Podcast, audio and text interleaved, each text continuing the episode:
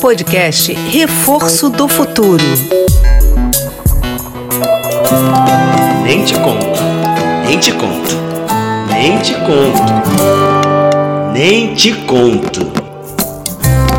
A Bolsa Amarela, de Lígia Bojunga.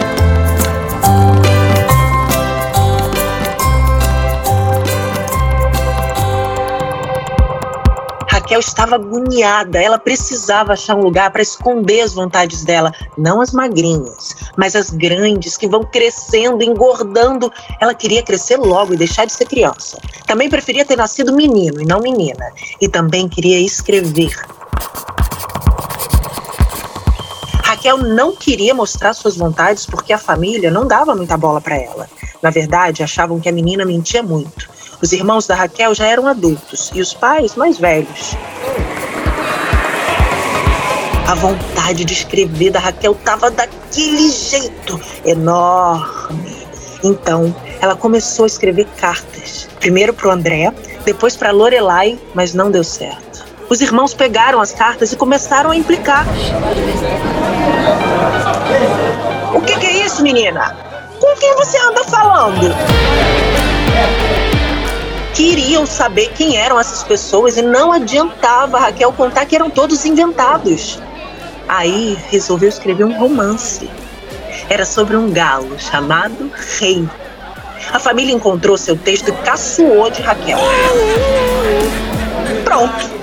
Ela ficou com mais vontade ainda de esconder suas vontades para nenhum adulto rir.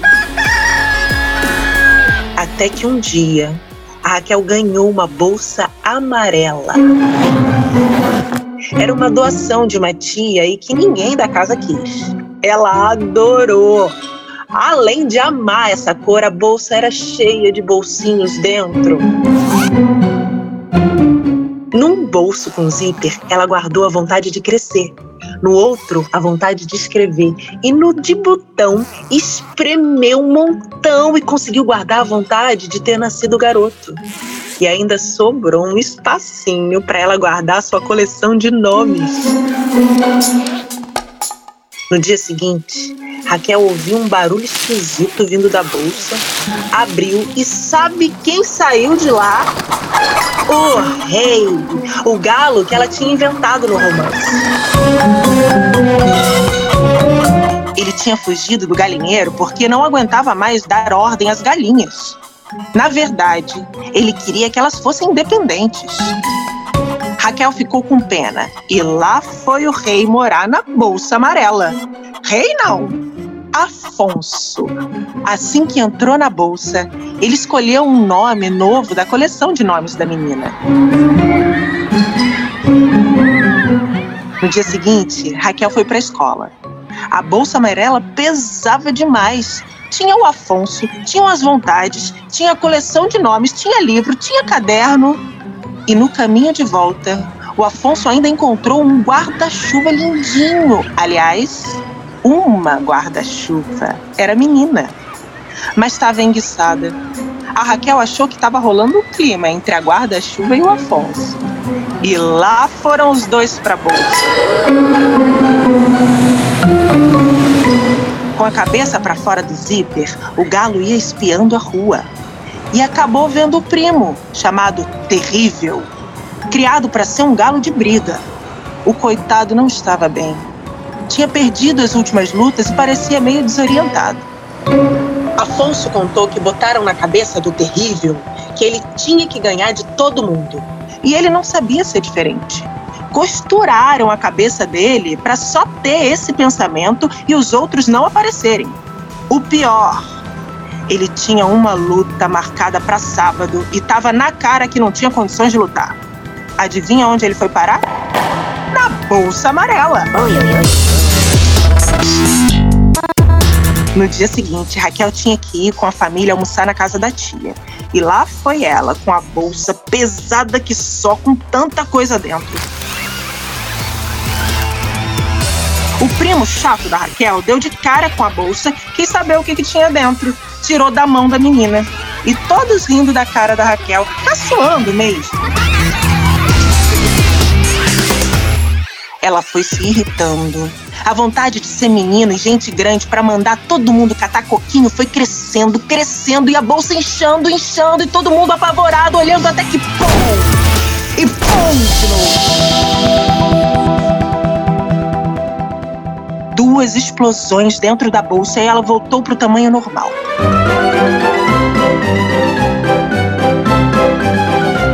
De lá de dentro saiu Afonso, que improvisou e disse ser um galo mágico, e que tudo aquilo era uma exibição que ele tinha combinado com a Raquel. No amanhecer do outro dia, Afonso acordou agitado.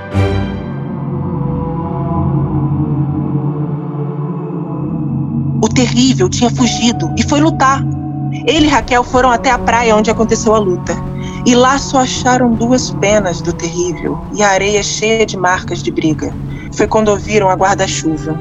Ela tinha se agarrado no terrível para ele não ir para a luta, mas não adiantou.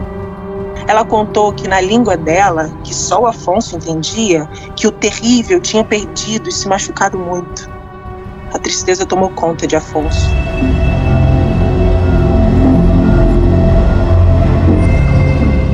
Raquel não se conformou e resolveu escrever um romance com o que ela achava que tinha acontecido. Na história da Raquel, na hora da briga, a linha forte que prendia o pensamento do terrível conseguiu soltar e ele fugiu. Anda por aí, numa ilha distante, bem feliz da vida, curtindo todos os pensamentos que ele agora pode ter.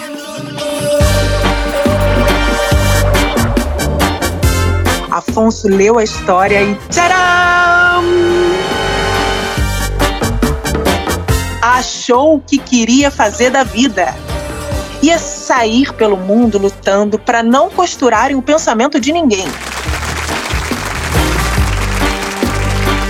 E foi aí que a guarda-chuva começou a falar um monte naquela língua dela.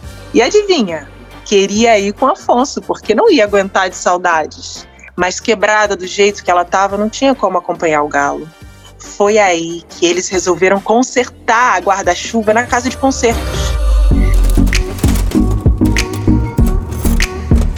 Nessa casa tinha a menina, o pai, a mãe e o avô. Um consertava, o outro estudava, um fazia comida e o outro trabalhava em mais alguma coisa. Eles foram muito legais com a Raquel, o Afonso e a guarda-chuva. Enquanto conversavam, a menina percebeu que, de vez em quando, eles trocavam de função. A Lorelai, a garota da casa, explicou que era para ninguém achar que estava fazendo uma coisa menos legal que o outro. E ela contou também que lá todos decidiam juntos as coisas da casa e da vida deles. E que ela, mesmo sendo criança, participava das decisões. E Raquel começou a acreditar que gente grande não era tão difícil de entender como ela achava antes, quando só conhecia os adultos da família dela. O pessoal da casa que conserta deu um jeito bacana na guarda-chuva que ficou novinha em folha. E a história dela desenguiçou também. A guarda-chuva contou que se quebrou quando caiu da janela do prédio dos antigos donos.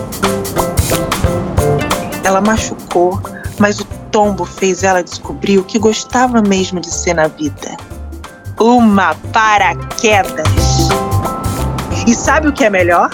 Ela se deu conta que poderia ser a paraquedas do Afonso, já que o galo não sabia lá voar muito bem. A Raquel passou a falar sempre com o pessoal da casa que conserta e chegou à conclusão que a vida pode ser bem mais legal com os amigos. E as coisas foram melhorando. Ela já não inventava tanto e o pessoal da casa implicava menos. Aos poucos, ela foi se dando conta de que ser menina podia ser legal e que não precisava crescer tão depressa.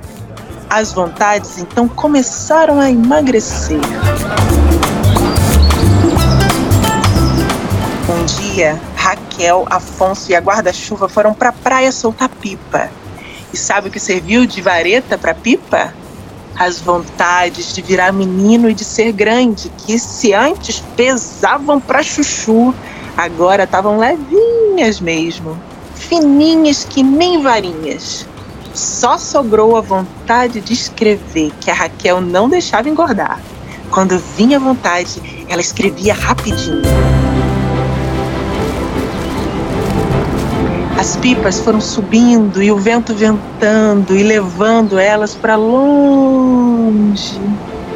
O Afonso e a guarda-chuva também começaram a voar, mas antes deram um abraço bem apertado na Raquel e foram por aí para evitar que as pessoas tenham os pensamentos amarrados.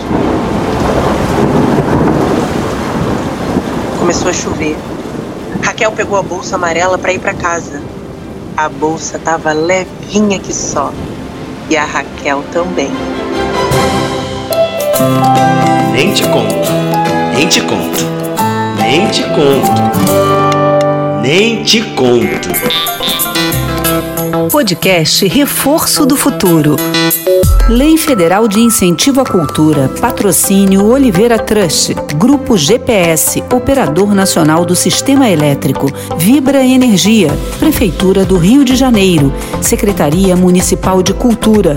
Produção Criar Brasil. Realização Instituto Meta Educação, Secretaria Especial de Cultura, Ministério do Turismo, Governo Federal.